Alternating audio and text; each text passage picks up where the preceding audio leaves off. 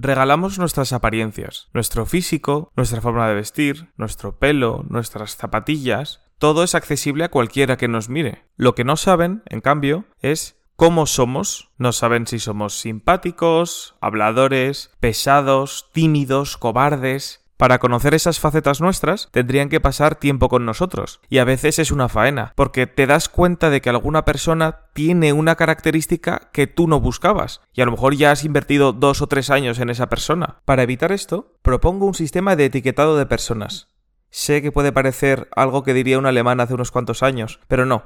En estas etiquetas aparecerían las características de las personas, es decir, su porcentaje de simpatía, la cantidad media de palabras por minuto que suele utilizar, su capacidad de perdón, su nivel de gracia, etc. Con estas etiquetas, los seres humanos serían como alimentos en el supermercado, tienen su información nutricional y en función de lo que te apetezca, puedes consumir un tipo u otro. En función de la época del año, habría perfiles más buscados que otros. En septiembre la gente busca una persona trabajadora, una persona deportista, una persona ahorradora. Podríamos estar hablando perfectamente de una lenteja. Una persona lenteja. En Navidad, quizá una persona familiar, con un buen porcentaje de buen humor, que sepa comportarse. Aquí creo que encajaría la piña, por ejemplo. Y como pasa con los alimentos, no siempre se consigue el objetivo. A veces estás de resaca y te apetece una pizza, hamburguesa y alitas de pollo. Con las personas es igual, quizá estés de resaca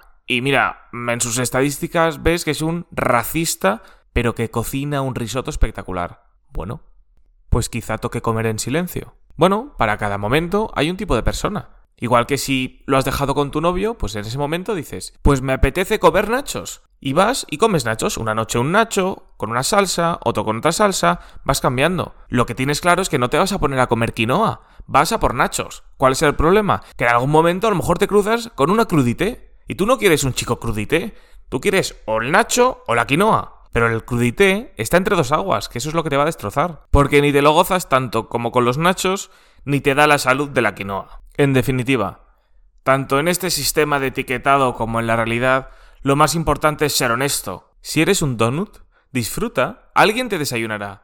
Pero por favor, no me vendas que eres light.